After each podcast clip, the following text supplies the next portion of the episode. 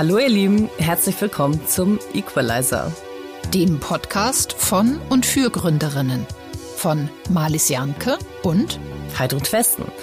Wir wollen mehr Frauen dafür begeistern, Startups zu gründen und zu finanzieren.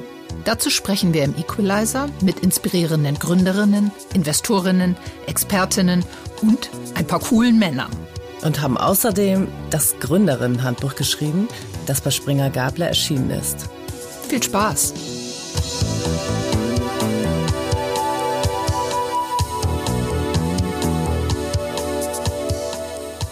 Wir freuen uns, dass die heutige Folge von einem tollen Partner ermöglicht wird. Die Startup Unit von Hamburg Invest ist die zentrale Anlaufstelle für alle Fragen zu den Startup-Angeboten der Stadt.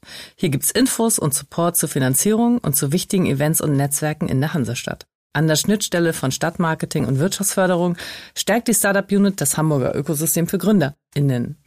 Viele weitere Infos findet ihr auch auf der brandneuen Online-Plattform startupcity.hamburg.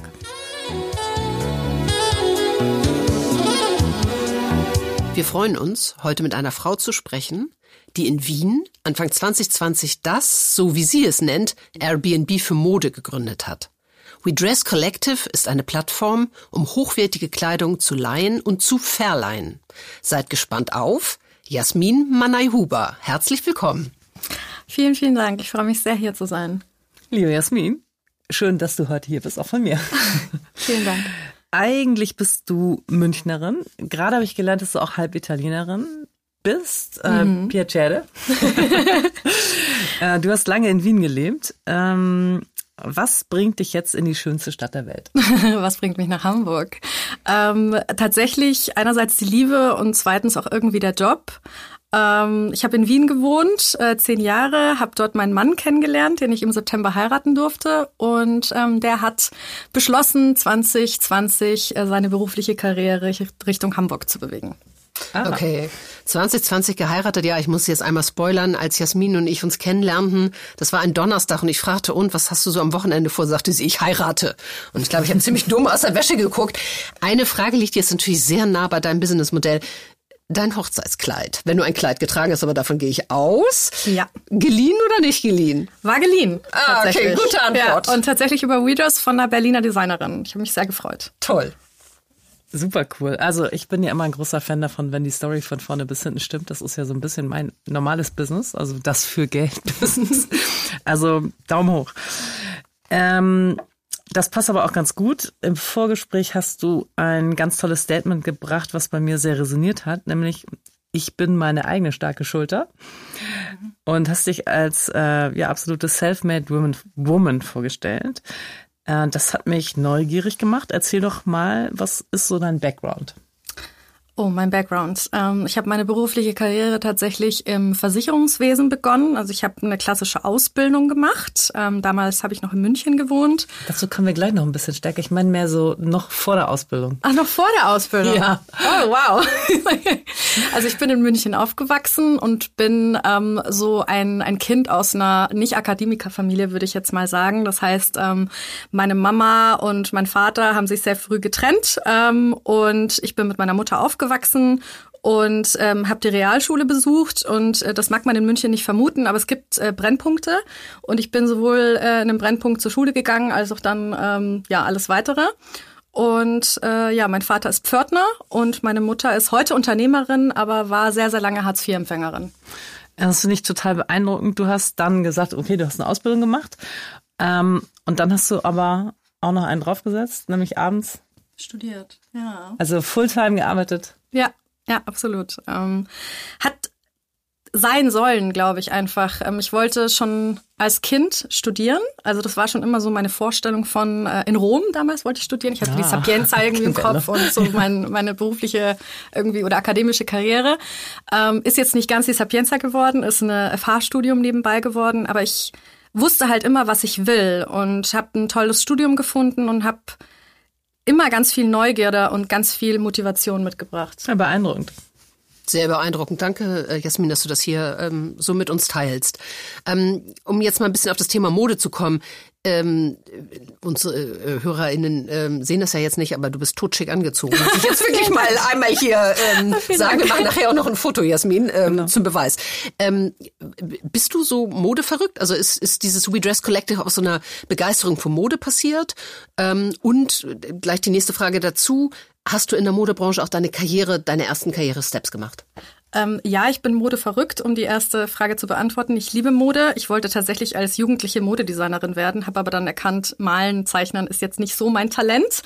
Ähm, habe aber meine Freunde immer zwangsbeglückt. Die durften äh, dann gestylt werden von mir. Also so habe ich begonnen. Ich würde mich auch zur Verfügung stellen. Ja, es war immer mehr oder minder freiwillig. Und ähm, ich konnte aber mit den Werten der Modeindustrie nie wirklich viel anfangen. Also das heißt, diese Diskriminierung, sehr traditionelle, nicht wirklich inklusive Werte waren nie meins. Auch diese Oberflächlichkeit nicht. Deswegen hat sich meine berufliche Laufbahn eigentlich bis auf jetzt nicht in die Mode verirrt. Das heißt, die Versicherung ist erstmal, äh, der bist du erstmal erhalten geblieben, so würde ich ja, es ausdrücken. Genau, ja. Okay was die schickst angezogenste, sage ich jetzt nur Oh mein hinterher. Gott, das war so, das war so furchtbar, weil ich halt gar nicht anziehen durfte, was ich wollte. Also es war sehr, sehr lange in meiner beruflichen Laufbahn, also eigentlich bis jetzt, bis ich Readers gestartet habe, dass ich mir immer wie so ein verkleideter Papagei vorkam. Also dieses blaue Anzugzeug, das war für mich immer eine Verkleidung. Ähm, und für andere ist es wahrscheinlich äh, genau andersrum. Ne? Die fühlen sich halt in diesem Setup wohl, ich eher nicht. Mhm, okay, und wie war das dann bei KPMG, habe ich noch entdeckt in deinem Lebenslauf? Bei KPMG rein modisch. ja, auch inhaltlich. Also äh, bei KPMG habe ich mich ja wirklich hauptsächlich mit, äh, mit Nachhaltigkeit und, äh, und, und ja auch mit Untermode beschäftigt, weil ich mit einem Unternehmen arbeiten durfte, das ähm, ja einen Rohstoff für die Modeindustrie produziert, nämlich Lenzing. Ähm, und ich glaube, die kennt man jetzt inzwischen auch global. Ähm, da war jetzt aber, sag ich mal, so mein modischer Ausdruck eher ähm, hinten angestellt und auch oft die Bitte, bitte kleide dich angemessen. Okay. Ja, und unauffällig. Ich will es noch mal kurz visualisieren, weil unsere Hörerinnen ja nicht sehen können, was du anders. Und das ist eigentlich eine meiner Lieblingsfarbkombinationen, die ich aber selten trage. Du hast eine pinkfarbene Hose an mit einer knallroten Bluse und weißen ähm, Enkelboots. Und das sieht einfach sehr, sehr cool aus. Also Dankeschön. jetzt wisst ihr ungefähr, könnt ihr es euch ungefähr vorstellen. Ähm, Genau, du warst, wie du uns erzählt hast, schon länger Vegetarierin, hast aber nach wie vor Fast Fashion geliebt. Yes. Ähm, warum hast du dann so ein nachhaltiges Startup gegründet? Was hat dich dazu bewegt, motiviert? Mhm. Also ich bin mit 14 Vegetarierin geworden, das ist richtig, und ähm, hatte halt immer schon eine relativ starke Überzeugung und Wertevorstellung. Trotzdem eben Fast Fashion gekauft und ähm, nicht hinterfragt, wo eigentlich die Kleidung herkommt, wie sie produziert wird. Und 2013 ähm, war ja dann der Vorfall in Bangladesch, ähm, in Rana Plaza, um genau zu sein, wo das Fabrikgebäude ähm, zusammengestürzt ist. Ich glaube, mehrere tausend Menschen verletzt und mhm. gestorben sind. Und hier produzieren oder dort produzieren ähm, ja die namhaften Fast Fashion ähm, Labels. Und ich würde sagen, dieses Ereignis hat äh, von jetzt auf gleich dazu geführt, dass ich eigentlich alles auf den Kopf gestellt habe. Ähm, und nachhaltiger Modekonsum und äh, Cutting Fast Fashion äh, aus meinem Leben tatsächlich zu meinem Alltag wurde. Also wirklich dein Konsumverhalten verändert. Ja, mhm. und zwar drastisch. Wow. Okay. Also ich würde sagen, ich habe jeden Monat mindestens 100, 200 Euro für Kleidung ausgegeben und es waren halt Labels wie H&M und Co. Ähm, habe das dann nicht mehr gemacht, habe angefangen Secondhand ähm, ganz viel zu kaufen. Ihr müsst euch vorstellen, 2013, da war das alles noch nicht so wie mhm. jetzt. Ne? Ja. Ähm, und auf Flohmärkte zu gehen und auch so nachhaltige Labels zu recherchieren. 2013, nachhaltige Modelabels. Also das war wirklich Öko-Hippie. Ne? Mhm. Also da hat mhm. das Label noch gepasst. Sprich, ich und mein Modeappetit mit dem zu kombinieren, war halt ein, ja, holpriger Weg. Ja, mhm. Ich kann es ein bisschen relaten, weil ich habe irgendwann mal mit einem Freund darüber nachgedacht, wie viel Wasser für einen Jeans, für die Produktion einer Jeans drauf geht. Und da wir beide ich, äh, genau, hatten Kinder, die im gleichen Kindergarten waren, Montessori-Kindergarten, mhm. und ähm, haben dann auch tatsächlich ungefähr zu der Zeit mal recherchiert, was es gibt an Labels. Ich glaube, Armed Angels und so gab's schon, aber das war halt wirklich noch so total in den Kinderschuhen. Also insofern warst du wirklich sehr early, weil du bist ja noch ein bisschen jünger als wir. Ja. Insofern äh, toll. Ähm, dass du das gemacht hast. Und es drängt mich geradezu, jetzt hier nochmal so eine kleine Hamburg-Schleichwerbung zu machen. ich habe mir nämlich irgendwann auch abgewöhnt, Fast Fashion zu kaufen. Aus einerseits aus ähm, Überzeugung und andererseits bin ich halt einfach 1,85 groß und mhm. habe nie lange Hosen bekommen, bis ich irgendwann einen kleinen Laden entdeckt habe in Eppendorf namens Harmjob, Schleichwerbung, unbezahlt, ähm, die tatsächlich in Deutschland produzieren und wahnsinnig tolle Mode machen und man kann sie sich ähm, anpassen lassen. Also die haben ihre Schnitte und du kannst aber eben sagen, okay, ich habe eine dünne Taille und lange Beine, mach das bitte passend. Ähm, kann ich jetzt hier nur mal so empfehlen. Äh, die freuen sich, wenn ihr mal vorbeischaut. Ich möchte nur dazu sagen, damit ähm, sprichst du eigentlich ein wichtiges Thema in der Mode an, nämlich nicht inklusiv zu sein. Ne? Das ist halt sehr ja, standardisiert funktioniert von der Produktion und sehr viele Bedürfnisse von Menschen ähm, nicht mitgedacht und mitproduziert werden und das ein Riesenproblem ist. Ja, ich Toll. war gerade mit einer Freundin da, die habe ich über Zoom kennengelernt, also eine Kundin eigentlich. Ähm, und wir haben über die Pandemie ganz viel gezoomt. Und dann haben wir uns zum ersten Mal getroffen. Und äh, okay, ich bin 1,85 und sie ist ungefähr, ich will es nicht sagen, also sie ist deutlich kleiner. Und mit der war ich neulich in diesem Laden und sie hat auch Klamotten dort gefunden. Also insofern, das ist so eine ähnliche Mission wie bei euch und ja. ich finde es äh, wundervoll, dass ihr das macht. Und jetzt kommen wir zu deiner Gründung und zu deinem Business. Ähm, ich fand ganz schön, du hast, äh, du bezeichnest oder du schreibst bei deinem LinkedIn-Profil selber über dich doing revolutionary stuff. Ähm, konkret heißt das ja bei dir, 2019 hast du gegründet, eine Ein-Personen GmbH in Wien. Jetzt nochmal einmal sozusagen von vorne. Was bietet ihr wem an? Mhm. Ähm, ich darf korrigieren, wir haben tatsächlich im März 2020 gegründet. Okay, danke. Ja, Was okay. Der, der, das ist ja noch ein tolleres Datum. ja. Ich glaube, alle sofort an Corona. Okay. genau, das ist, ich brauche Tolles meistens Timing. nicht viel dazu sagen. Ja, mhm. Timing was a little off. Ähm, was wir tun ist, oder wie wir begonnen haben vor zwei Jahren, war tatsächlich als Peer-to-Peer-Plattform, also sprich Privatpersonen leihen und verleihen hochwertige Mode via unserer Plattform. Also wie du schon eingeleitet hast, sozusagen das Konzept Airbnb übersetzt in die Modewelt. Mhm. Und das hast du ähm, selber programmieren lassen? Selber programmiert? Ähm, nein, das kann ich noch nicht und ich glaube, das wird auch nie eine meiner Kernkompetenzen werden. Glücklicherweise habe ich einen Partner im Team, den Roman, äh, der unser CTO ist und sozusagen all das abdeckt, was ich nicht kann. Und vervollständigt werden wir von einer dritten Person und die macht alles, was Marketing und Kommunikation ist. Okay, klasse. Wir haben jetzt so ein bisschen äh, oder schon sehr viel über deine Werte und deine Motivation ähm, gelernt. Wie verdienst du mit diesem Geschäftsmodell Geld? Mhm. Ähm, wir verdienen tatsächlich äh, nur, wenn unsere KundInnen verdienen, was so ein bisschen ein Win-Win-Konzept äh, bedeutet. Das heißt, immer dann, wenn eine Miete über unsere Plattform abgeschlossen wird, dann kriegen wir einen prozentuellen prozentuellen Anteil von diesem Mietpreis. Ja? Also wir verdienen wirklich nur, wenn ja, die anderen mitverdienen. Mhm. Aber ihr macht nur im Prinzip wie Airbnb das Matchmaking, alles andere Verpackung, Versand und so weiter. Korrekt, ja, machen wir da nicht. Seid ihr raus. Genau, machen wir nicht. Ähm, das heißt, wir haben wirklich versucht, das ganze Geschäftsmodell sehr schlank zu halten einfach ähm, weil wir der Meinung sind, äh, es ist ganz viel Mode da draußen und die Leute wollen die ja nicht unbedingt loswerden ähm, oder verkaufen und sollen sie auch weiter tragen. Also was wir versuchen mit dem Unternehmen, ist das Thema Miete tatsächlich in deinen Alltag mit reinzubringen. Und das schaffen wir ja nicht, wenn wir dir die Kleidung wegnehmen. Mhm. Und dieses Rental-Business ist ja bis dato komplett digital. Das ähm, finde ich auch total logisch. Aber jetzt hast du seit, ich glaube, Dezember letzten Jahres eine Offline-Kooperation, so nenne ich es mal. Mhm. Und äh, ihr habt ähm, äh, mit der Galerie Lafayette etwas auf die Beine gestellt in Berlin. Erzähl doch mal. Genau, wir wissen, wir sind ein digitales Unternehmen, das wollen wir auch weiterhin bleiben, aber am Ende des Tages geht es bei unserem Unternehmen ja sehr viel um Menschen ja, und Zwischenmenschlichkeit und unser Produkt ist ein physisches und es ist Menschen ganz wichtig, die Sachen auch anzufassen und uns auch kennenzulernen. Deswegen kollaborieren wir mit der Galerie Lafayette. Das sieht so aus, dass wir ähm, in Berlin ähm, in der Galerie Lafayette einen Pop-up haben. Ähm, das heißt, wir sind eingebettet in die Galerie Lafayette Experience, wenn man so möchte. Und das heißt, äh, unsere KundInnen oder auch andere können vorbeikommen, die Sachen anprobieren, äh, mit uns quatschen und leihen. Also kann ich auch dorthin gehen und dort dann mein Abendkleid von letzter Woche zum Fairline anbieten oder sind das reine Produkte von der Galerie? Nein, äh, da kannst du auch tatsächlich deine eigenen Produkte dann abgeben. Und äh, wir machen dann den Upload für dich.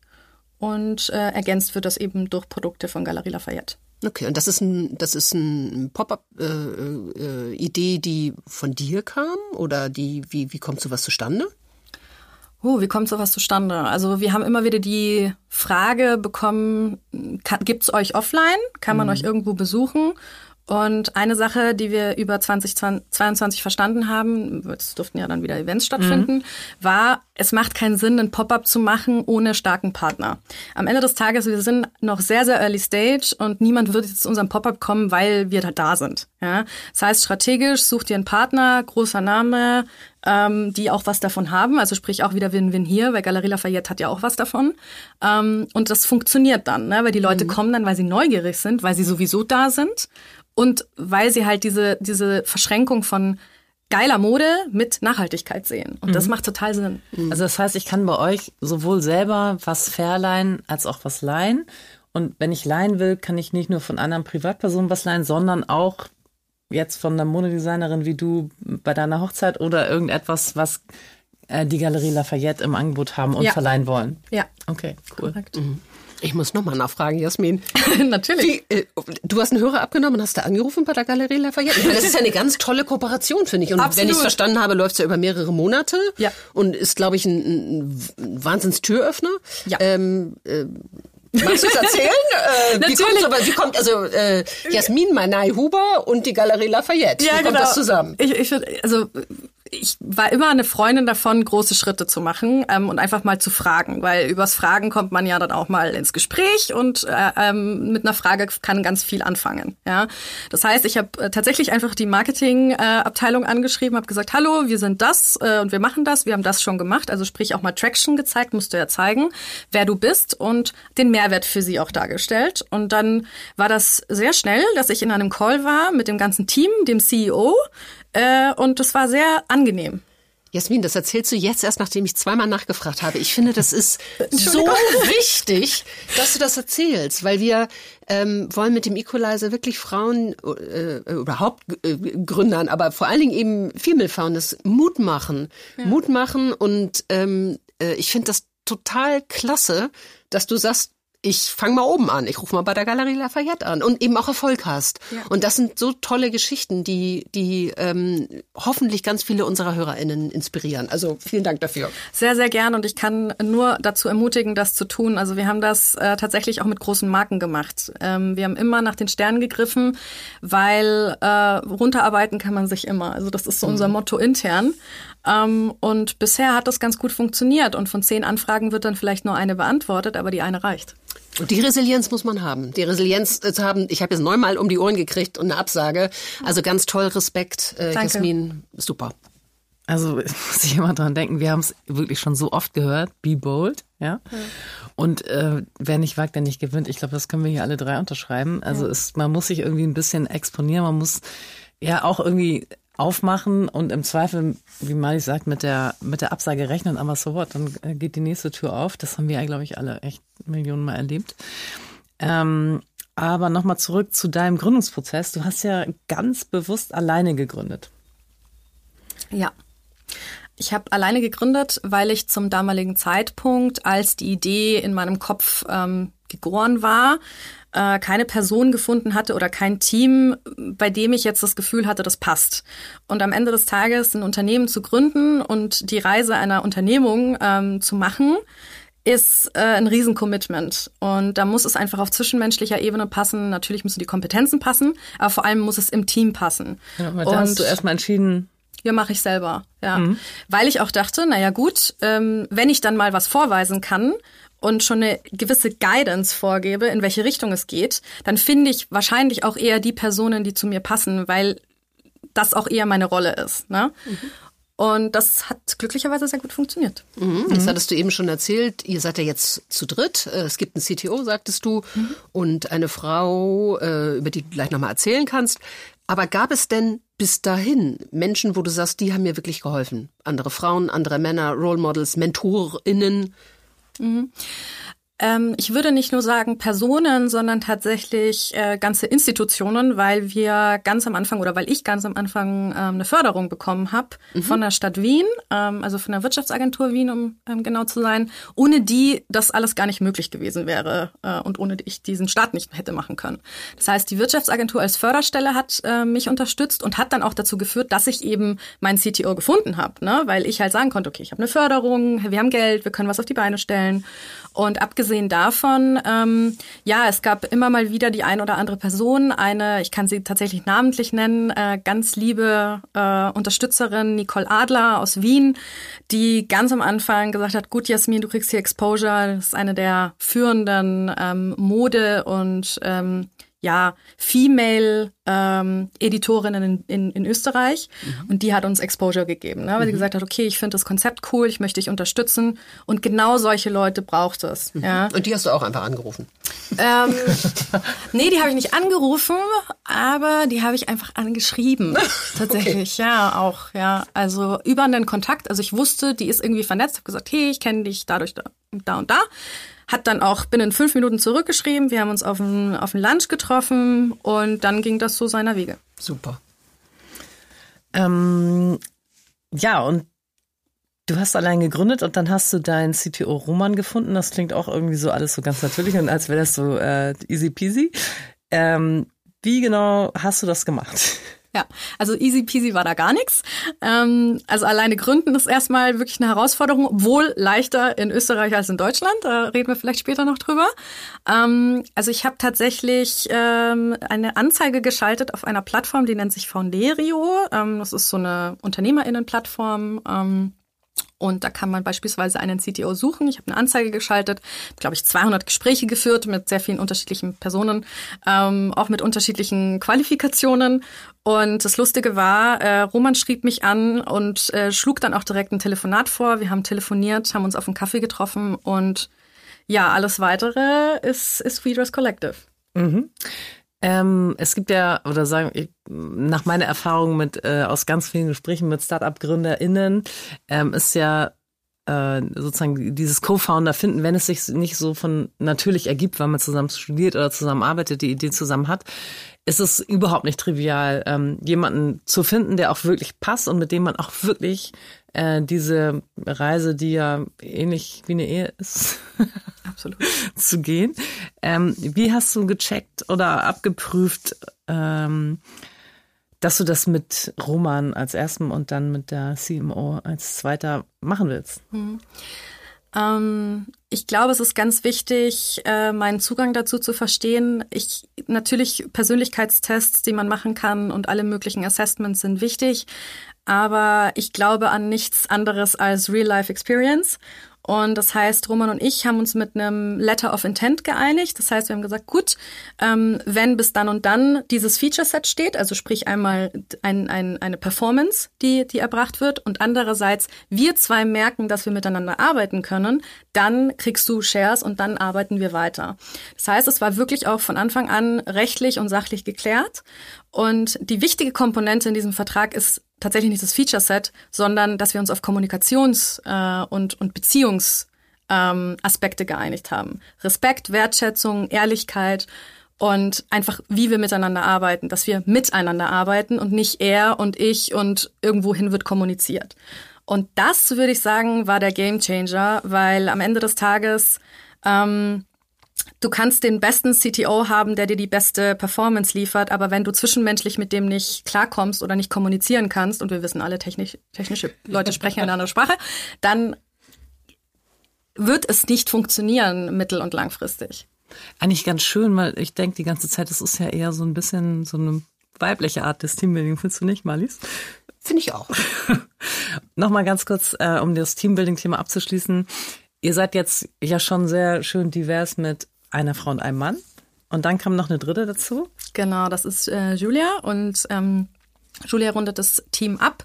Julia ist äh, unser CMO, wie du schon gesagt hast. Und ähm, sie, würde ich sagen, atmet die Marke WeDress, hat die Marke mit mir gemeinsam aufgebaut und ähm, ist für alles Marketing und Kommunikationsseitige zuständig. Alles, was man so erlebt, das ist, We, das ist Julia tatsächlich. Und Julia kommt ursprünglich aus Brasilien, ist vor sechs Jahren nach Berlin gezogen und ja, ähm, ich würde sagen, das Interessante ist, wir wären uns so zu dritt nie in unserem Alltag über den Weg gelaufen. Und das macht das Ganze so cool und spannend und auch immer wieder so ja fruchtbar und erleuchtend jeden Tag. Ja, klingt cool, so ein, so ein Techie. eher, klingt eher so, also stellt man sich eher so ein bisschen trockener vor, dann so eine heißblütige Brasilianerin ja. und äh, du so aus der Mitte. Klingt gut. Total. Ich muss noch mal zum etwas äh, trockenen, aber oder wie du gesagt hast, digital und schlanken Prozess der Gründung äh, zurückkommen. du hast eine sehr ungewöhnliche Erfahrung sehr früh gemacht, nämlich auf der einen Seite in Wien, also in Österreich zu gründen und jetzt aber in Hamburg irgendwie die Firma weiterzuführen. Erzähl mal, wie das so lief. Also ich habe gegründet ähm, eine Ein-Personen GmbH in in Österreich in Wien und das Interessante ist, kann man halt wirklich diesen Prozess digital äh, absolvieren. Das heißt, es gibt ein Online-Formular, das dauert alles nicht länger als eine halbe Stunde. Das heißt, die Gewerbe Gewerbeanmeldung und alles Mögliche läuft darüber. Super schlanker, smoother Prozess. Also Uns fällt hier der Unterkiefer runter. und dann ähm, war es natürlich so, äh, ich bin eben 2021 äh, nach Hamburg gezogen und es war klar, okay, wir brauchen auch hier eine Betriebsstätte. Es war dann eben die Entscheidung, eine unselbstständige Betriebsstätte in Deutschland zu gründen, einfach aus diversen Gründen, äh, weil man sich jetzt auch nicht selbst verwalten will und äh, unglaubliche Kosten erzeugen möchte. Und ja, die Gewerbeanmeldung in ähm, Hamburg war tatsächlich aufwendiger als die Gründung in Wien. Und mehr Glaube ich sofort. glaube ich sofort. Weitere Details brauchen wir, glaube ich, auch nicht, aber das Statement sitzt. Ja. ähm, ja, wir sind ja, für die, die es vielleicht noch nicht mitgekriegt haben, ein Start-up-Podcast. äh, vor allem äh, für Gründerinnen oder potenzielle Gründerinnen. Und jetzt hast du ja Erfahrung in zwei Ökosystemen, Startup-Ökosystemen gesammelt. Einmal dem Wiener. Da war ich letztes Jahr übrigens total begeistert. Ich war im Sommer auf der Female Founders Konferenz. Das ist ja ein irres Netzwerk. Mhm. Und fand das begeisternd, was da so alles passiert und abgeht. Was natürlich so ein bisschen ein Vorteil von Wien ist, ist die Hauptstadt äh, und ist natürlich ein kleineres Ökosystem und da funktioniert ja sowieso wahnsinnig viel übers Netzwerken. Kannst du noch mal so ein bisschen vergleichen, wie ist äh, so das Wiener im Vergleich zum Hamburger Startup-Netzwerk und äh, wie bist du in Hamburg angekommen? Mhm. Also grundsätzlich kann ich sagen, die Stadt Wien ähm, tut sehr, sehr viel für weibliche Gründer. Das muss man wirklich so un unter, untermauern. Und das habe ich von Minute eins auch festgestellt. Also alles, was ähm, ich in Anspruch nehmen wollte, konnte ich in Anspruch nehmen. Ich hatte das Glück, dass in meinem näheren Netzwerk über drei Ecken ähm, eine, eine Freundin jemanden kannte, die eben ne, in, in, in dieser Förderstelle gearbeitet hat. Und darüber bin ich eigentlich an diese ganzen Kontakte gekommen. Ähm, also sprich, über drei Ecken hat es dann funktioniert. In meinem direkten Umfeld hätte ich das nicht gehabt. Und ähm, alles andere ging dann aber relativ schnell. Das heißt, was Wien toll macht, ist wirklich auf einer sehr kleinen Fläche, weil Wien sehr klein ist, logischerweise, ähm, die Menschen miteinander zu vernetzen und wirklich auch den Fokus auf Frauen zu legen. Vor allem Frauen im Impact- und Nachhaltigkeitsbereich und auch oder und oder im Technologiebereich. Wenn man das jetzt mit Hamburg vergleicht, Hamburg ist natürlich größer ähm, und Fand ich aber ganz großartig, weil ich, äh, ich glaube, ich habe irgendwann Startup äh, Hamburg gegoogelt ähm, und habe auch schon gewusst, okay, wir haben auch hier in, in Hamburg einen Impact Hub. Also man muss sagen, unser Firmensitz in Wien ist im Impact Hub. Ah, cool. Das ja. Netzwerk gibt's natürlich in mhm. Berlin, aber auch in Hamburg. Genau. Sprich, da hatte ich auch direkt eine, eine Stelle, wo ich andocken konnte. Und ähm, genau, habe dann äh, auf dieser Webseite äh, eine Anlaufstelle gefunden für Startups in, in Hamburg und das war super. Also ich hatte einen halbstündigen Call mit, mit einer Person dann äh, von dieser Stelle. Ich kann das auch nochmal raussuchen, was das war. Ich glaube, es war Startups Hamburg. Und, ähm, Hamburg Invest Startup Unit wahrscheinlich. Genau, genau, danke. Und die haben einen, also diese, diese Frau hat mich wirklich durch alles geführt. Und die kam dann tatsächlich ja mit Höhle der Löwen und so weiter. Also die war auch irgendwie sehr angefixt von der Idee relativ schnell und hat mich dann auch an die ähm, an die Hamburger Kreativ Gesellschaft. Verwiesen. Dankeschön. Den Namen habe ich nicht so. Und darüber haben wir dann auch unsere erste Pop-up-Fläche gefunden. Also ich muss sagen, ich bin sehr gut aufgenommen worden es hat gut funktioniert. Mhm. Und ich, wir haben uns ja getroffen in Wien bei einem äh, ähm, Frauennetzwerk und wie der Zufall es wollte, äh, konnte ich dir empfehlen die Knust-Veranstaltung, genau. äh, den Female Startup Aperitivo, wo wir uns dann wieder gesehen haben. Das genau. kam irgendwie gut hin. Ja. Und dann ging es ja noch mal weiter. Äh, du hattest dann ja noch äh, eine Dinner-Einladung. Genau, ja. Ich war dann beim Dinner und äh, durfte sehr viele tolle Gründerinnen kennenlernen, durfte einen Abend mit euch verbringen. Und ja, ich glaube, es braucht mehr solche Formate, wo man sich auch informell austauschen kann und ähm, ja, einfach Kontakte knüpft. Genau, ich erleuchte das nochmal ein bisschen mit diesem Dinner. Das ist so ein bisschen auch ähm, entstanden im Zusammenhang mit dem Equalizer und initiiert von Lena Weihrauch, die auch im Equalizer schon war, ich glaube Folge 20 oder so. Und äh, es war ein toller Abend bei Cornelia Paletto äh, im Restaurant mit wirklich vielen spannenden Frauen und tollen Gesprächen. Und natürlich haben wir den Hamburg Newbie äh, Jasmin eingeladen. Nochmal zurück zu deinem Businessmodell. Bis jetzt haben wir ja ähm, de, über den großen Aspekt B2C gesprochen. Aber wie du uns im Vorgespräch äh, erzählt hast, planst du durchaus in den B2B-Bereich ähm, zu erweitern. Welche Lösungen und für welche Kunden überlegt ihr euch da etwas? Ja, also wir erweitern jetzt gerade in dem B2B-Bereich. Ich erkläre vielleicht kurz den Kontext. Mhm. Ähm, wir arbeiten ja eben nicht nur mit Privatpersonen, sondern auch mit äh, Marken zusammen ähm, über die über die die Marktplatzlösung und immer mehr Marken sind auf uns zugekommen und haben gesagt, hey, äh, wir haben über euch verstanden, äh, Rental ist, ist wirklich, macht Sinn, ja. Also ich kann damit Geld verdienen und ich kann tatsächlich ähm, wertvolle und, und vertrauensvolle KundInnenbeziehungen aufbauen. Und am Ende des Tages ist ja das, wohin wir uns bewegen, gerade, ja. Ähm, und da kam dann die Frage, naja, Marktplatz ist ja schön, aber könnt ihr nicht eine Lösung schaffen, mit der wir uns sozusagen selbst dazu befähigen können, Rental anzubieten? Ähm, also sprich, so White Label. -Lösung. Genau, mhm. eine, wenn man so will, äh, SAS-Lösung. Mhm. Ja. Und daran arbeiten wir jetzt schwerpunktmäßig. Mhm. Toll. Ähm, bevor wir weitermachen zum Thema, sehr wichtig, Finanzierung, bin ich diejenige, die heute die Midroll ähm, vorstellen darf. Und ihr kennt das ja schon so ein bisschen. Äh, wir finden, dass es auch im Podcast-Bereich zu wenig Frauen gibt, die einen Podcast hosten und stellen in der Midroll immer einen spannenden Podcast vor. Heute möchte ich Andrea Buzzi vorstellen und ihren eHealth Pioneers Podcast.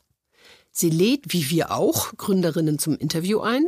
Ähm, bei ihr ist aber der Fokus auf dem sehr spannenden, großen Thema eHealth und diskutiert mit ihren ähm, Gästen alle zwei Wochen über den digitalen Gesundheitsmarkt. Ende der Midroll. Okay, dann geht's wieder weiter mit äh, unserem Interview. Äh, nächste Frage wäre, wie sieht's mit der Finanzierung aus? Wie bist du gestartet? Gibt's Förderer, InvestorInnen? So ein bisschen was haben wir ja schon gehört. Das Thema strategischer Partner kommt gleich, aber die Investment Journey oder Finanzierungsjourney, wie sah die aus? Die sah so aus, dass wir erstmal Fördermittel bekommen haben, äh, mit denen konnten wir starten, was gut war und was wichtig war.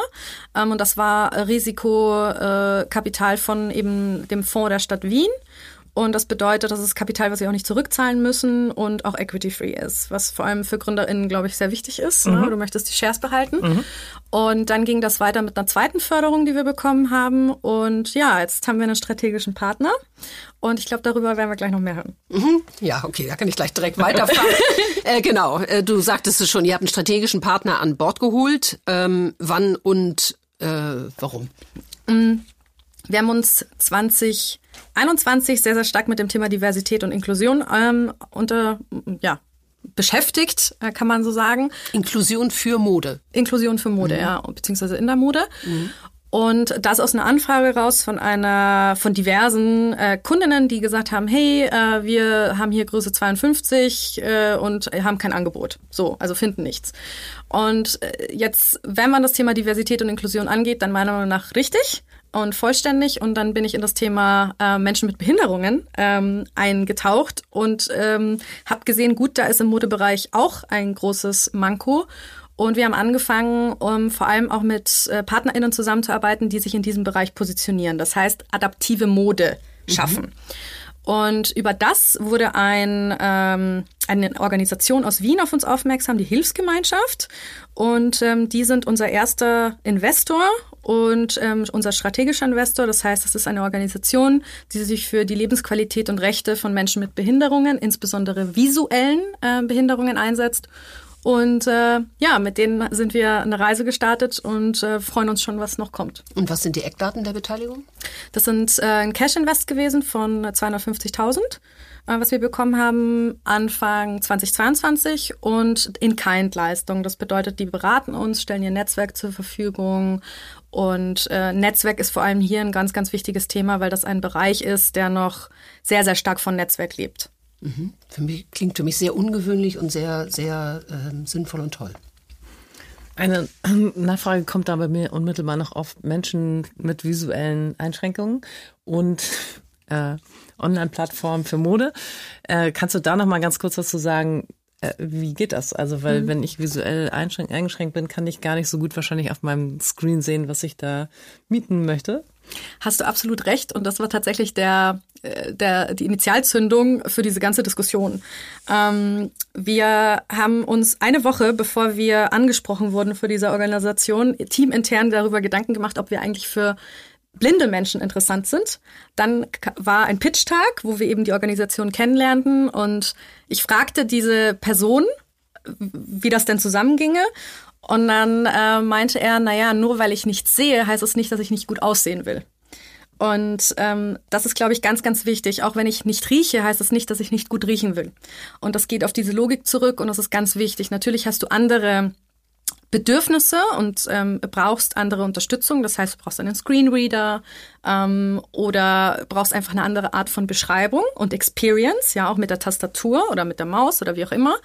Aber darauf muss eben eingegangen werden von uns als digitaler Plattform. Genau. Das war meine Frage. Also ist klar, dass man gut aussehen will, dass man gut riechen will. Ja. Aber ähm, ihr macht, wie macht ihr das? Also mit eurer Plattform, wie konkret mhm. äh, ist da, ist es schon komplett barrierefrei oder wird mir da vorgelesen, wie ich mir das Outfit vorstellen kann oder wie, wie genau ist das? Das ist die äh, Zielexperience, wo wir hinwollen. Wir arbeiten gerade mit ähm, Hochdruck dran, sollen spätestens in Ende Q, Q1, also sprich jetzt eigentlich, ähm, dann launchen.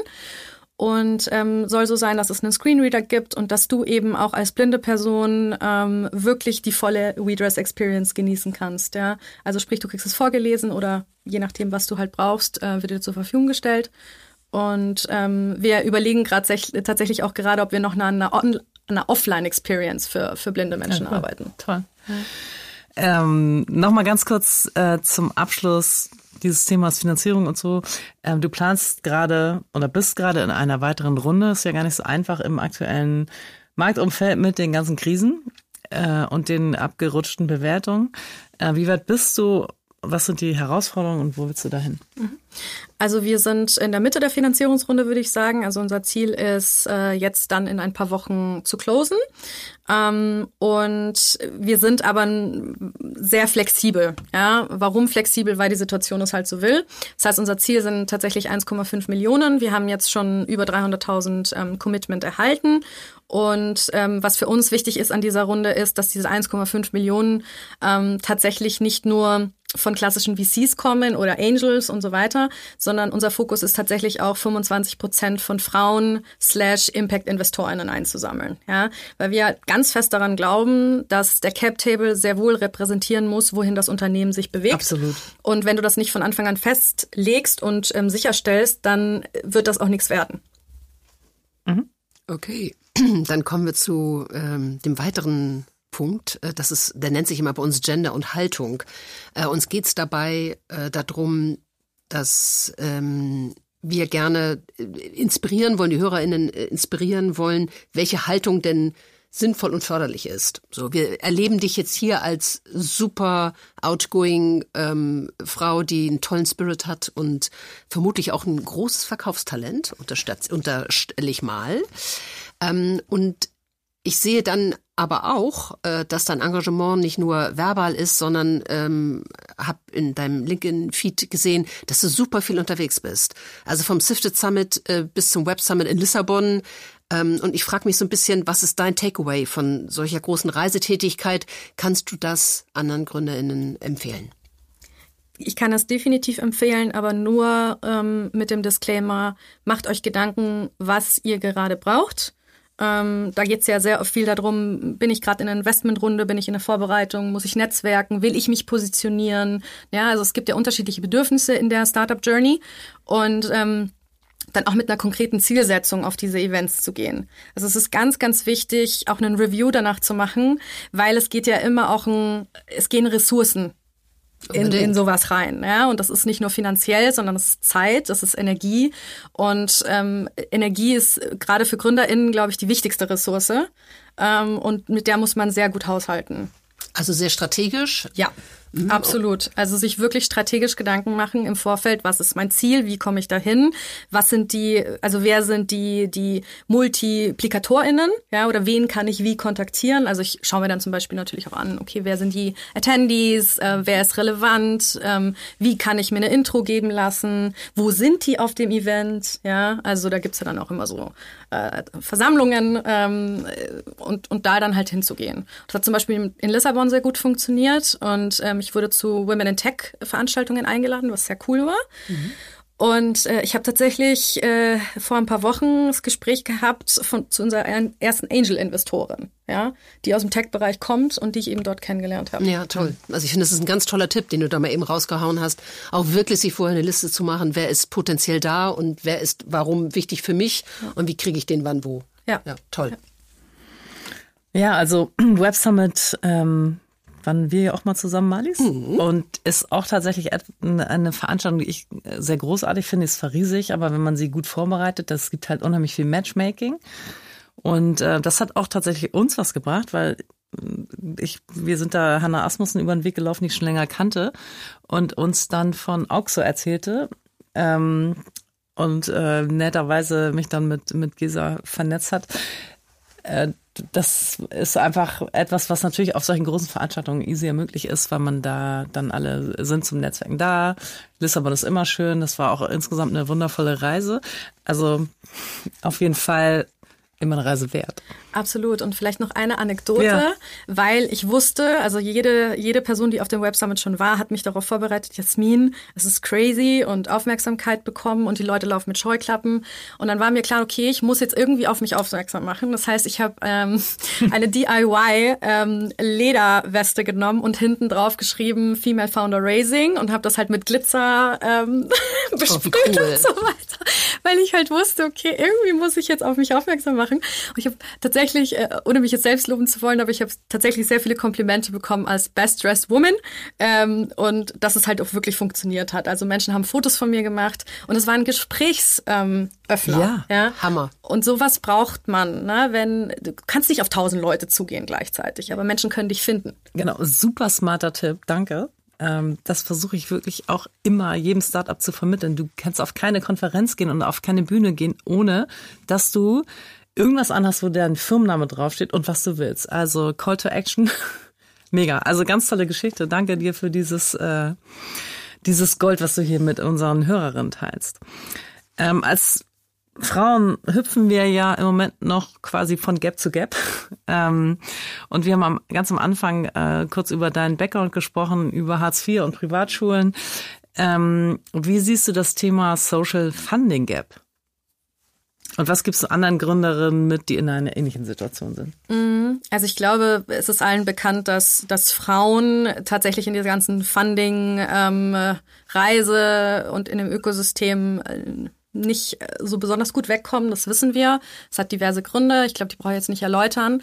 Ähm, aber was noch dazu kommt, ist, dass es tatsächlich auch eine soziale Komponente gibt, nämlich die, dass ich ähm, sehr oft mit GründerInnen zu tun habe, die aus unterschiedlichen, eher privilegierten Häusern kommen oder, oder Hintergründen. Und ich mich sehr oft äh, in, in solchen Kreisen dann wiederfinde und mir denke, okay, ich bin irgendwie die Einzige, die ähm, eben nicht dieses Netzwerk hat und auch sehr oft dann Nachteile dadurch hatte in der Vergangenheit. Ja? Mhm. Also das muss man ganz klar sagen, Klassizismus ist so eine Diskriminierungsebene, über die reden wir nicht so gerne in Deutschland. Ja? Aber ich glaube, sie ist ganz, ganz wichtig und muss mehr diskutiert werden. Mhm. Ähm, das hast du, also da hast du total recht. Es ist einfacher, wenn du an der WHU studiert hast, äh, dir ein Start-up-Netzwerk aufzubauen, logisch. Ähm, aber du hast es ja geschafft, würde ich sagen. Ähm, welche Tipps gibst du mit? Also was können andere GründerInnen oder Gründerinnen von dir lernen? Also Be Bold haben wir schon gelernt, aber so vielleicht kannst du noch mal ein, zwei Beispiele nennen, wie du genau in dem Bereich ähm, weitergekommen bist. Mhm. Also ich habe, äh, ich glaube, das ist eine Haltungsgeschichte tatsächlich auch. Also ich sehe Unterschiede immer als was Positives und ich bin grundsätzlich immer daran interessiert, alles kennenzulernen, was jetzt nicht ähm, mich selbst anbelangt. Ja, und ich glaube, das ist eine Eigenschaft, die mir sehr geholfen hat in meinem Leben. Ja, also neugierig und interessiert zu sein und ähm, wie gesagt, Fragen kostet nichts und Fragen öffnet immer ein Gespräch, wenn man es richtig angeht. Und ähm, ich glaube, ich bin sehr ehrlich in meinem Interesse und das merkt meistens mein Gegenüber. Und das hat halt bisher auch, auch im Netzwerken mit anderen Menschen mir sehr geholfen. Wenn wir jetzt aber konkret gehen auf, was ist mein Tipp? Ähm, ich kann nur sagen, ich habe beispielsweise letztes Jahr festgestellt, okay, ich habe ein Gap ähm, in meinem Netzwerk. Ich kenne zu wenig ähm, privilegierte Menschen ja, in meinem nächsten Umfeld, weil alle meine Freunde sind auch gar nicht aus dieser Blase. Ähm, und habe mir ein Ziel gesetzt und habe gesagt, gut, ähm, Jasmin, Q4, dein Ziel ist das und das und das, ja, und an diese Netzwerke ranzukommen. Und genauso wie ich es bei diesen Summits gemacht habe, so habe ich das jetzt eben auch mit diesen Netzwerken gemacht. Und siehe da. Du sitzt hier im Equalizer. So, it works out. Also, äh, und da war es eben auch. Also, man kriegt nicht immer ein Ja direkt, ja, aber nicht, ähm, nicht unterkriegen lassen, ja, weitermachen. Aber das kostet so viel Resilienz. Und äh, äh ich wäre, und ich glaube, die HörerInnen genauso sehr dankbar, wenn du auch noch Tipps hast, also man springt über eine Hürde, aber man fällt ja dann auch mal. Und woher nimmst du deine Energie, die ja hier gerade so ansteckend ist, und auch dein Mut? Ähm, Wo ist deine Tankstelle? Ja, meine Tankstelle ist mein äh, Privatleben und dass ich fähig bin, Dinge abzugrenzen. Ähm, es war eine, eine lange Reise und ähm, dass ich aus einem anderen Background komme und dass ich oft nicht in diesen privilegierten Start-up-Kreisen mich bewege unter, oder Unternehmerinnenkreisen, bewege, ist, glaube ich, eine Stärke in meinem Leben. Also das bedeutet, ähm, ich nenne es immer so, mein kleines Mini-Universum. Ich sitze manchmal auf der Couch und dann in meinem Laptop oder in meinem Handy passiert, geht die Welt unter, unternehmerisch. Ja? Und inzwischen habe ich die Fähigkeit aufzugucken, meinen Mann anzuschauen ähm, und zu wissen, der ist ja noch da. Mein Leben ist noch da. Weil all das, was, was gerade untergeht, passiert einfach nur in einer kleinen in einem kleinen Teil meines Lebens. Und ich glaube, es ist ganz, ganz wichtig, das zu balancieren. Ja, also Start-up-Leben, Gründen, Unternehmerin sein ist wichtig und, und gibt dir viel Energie, nimmt dir viel Energie. Aber daneben sollte noch was anderes existieren, aus dem wir Kraft ziehen. Mhm. Und mein Privatleben, muss ich wirklich sagen, hat nichts mit der Startup-Welt zu tun. Ja, sehr gut. Also Work-Life-Balance. Ja. Nicht zu vernachlässigen. Aber wir könnten jetzt noch stundenlang darüber, glaube ich, sprechen. Wir sind aber schon ziemlich äh, lange dabei und um ähm, vielleicht auch für noch eine zukünftige zweite Folge irgendwann mal in ein paar Jahren, wenn du dann, weiß ich nicht, wo in äh, an der New York Stock Exchange stehst, äh, noch Material zu behalten, gritsche ich jetzt mal kurz rein. Ähm, eine wichtige Sache würde ich gerne noch mal kurz vor Schluss stellen, eine wichtige Frage. Und zwar haben wir im Vorgespräch auch über Gender-Effekte bei Investor Pitches gesprochen. Äh, du pitchst ja auch häufig zusammen mit deinem CTO. Was sind da so deine Beobachtungen? Mhm. Also meine Beobachtungen sind äh, ganz klar, mir werden tendenziell ähm, herausforderndere Fragen gestellt als meinem äh, Partner, dem Roman. Ähm, es werden auch andere Nachfragen gestellt. Das heißt, wenn ich eine Antwort gebe, dann wird ähm, mir werden mir oft Fragen gestellt, die mich auch eher in so eine rechtfertigende Position bringen. Ja, das ist bei einem Mann tendenziell nicht so. Ja, ähm, ich glaube aber, was ich für mich gelernt habe in den in den letzten Monaten ist ähm, auf solche auf Rechtfertigung abzielende Fragen visionär zu antworten. Ja, ähm, das ist Übung, Übung, Übung, Übung. Ja, also ich weiß nicht, ob ihr das, den TED Talk kennt von, ist glaube ich eine der ähm, Psychologinnen, ähm, die sich mit diesem Thema auch sehr stark beschäftigt hat, die eben analysiert hat, welche Formen von Fragen und Antworten gibt es. Die habe ich auf LinkedIn angeschrieben und äh, die hat mir dann äh, Material zur Verfügung gestellt. Ja, ähm, also solche Dinge tue ich. Und vielleicht hilft das ja hier irgendjemanden. Ja, ja toll, super smart, danke. Jetzt haben wir schon ganz viele Tipps von dir bekommen, aber zum Ende dieses Podcasts fragen wir trotzdem immer, hast du noch einen? Einen vielleicht noch, Jasmin, sonst fragen wir immer nach drei. Ähm, der ist jetzt vielleicht ein bisschen, ähm, ja, äh, passt hier, ich weiß nicht, ob er reinpasst, schauen wir mal. Ähm, also ich bin ein großer Fan von Therapie, wenn man sie sich leisten kann. Und wir Gründerinnen, wir brauchen ähm, ganz, ganz viel Resilienz, ganz, ganz viel mentale Gesundheit und wir brauchen Ressourcen noch und nöcher. Und ähm, ich bin, ähm, ich habe meine erste Therapie mit 17 begonnen und ähm, auch wenn ich jetzt nicht gerade akute Themen habe, bin ich sehr dankbar, ähm, eine therapeutische Begleitung zu haben, die mich durch diese Herausforderungen begleitet. Und manchmal sehe ich sie gar nicht und sie sind da. Also find you a good therapist. Da muss ich jetzt nochmal ähm, einen kleinen Tipp hinterher schieben. Falls ihr keinen findet, kann ich euch mein äh, Investment Claire und mir empfehlen, die das nämlich auch digital abbilden über ein Chatbot. Also bei der aktuellen Mangelsituation in Bezug auf gute Therapeuten ist das vielleicht eine Zwischenlösung für kleinere Problemchen. Danke dir für das Gespräch, liebe Jasmin. Danke für deine Offenheit, Jasmin, und äh, deine Inspiration. Toll, dass du hier warst. Vielen, vielen Dank, äh, dass ich da sein durfte. Hat mir sehr viel Spaß gemacht. War uns eine Freude. Und auch in den nächsten Folgen sprechen wir mit spannenden und inspirierenden Menschen, Female Founders und InvestorInnen, denen Diversity am Herzen liegt. Stay tuned.